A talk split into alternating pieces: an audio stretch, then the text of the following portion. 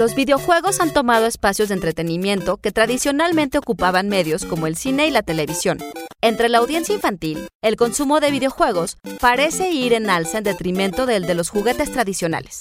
Y sin embargo, los videojuegos se extienden también a otros soportes lúdicos como juegos de mesa, peluches, figuras de acción y... ¿Los Legos? Institute.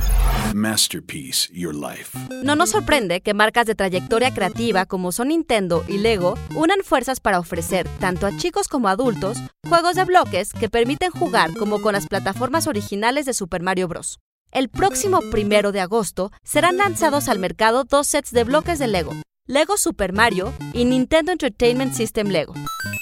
El primero es un set en el que las piezas de Lego se acomodan para formar plataformas por las que Mario puede brincar y recolectar monedas acompañado además de los sonidos originales del videojuego.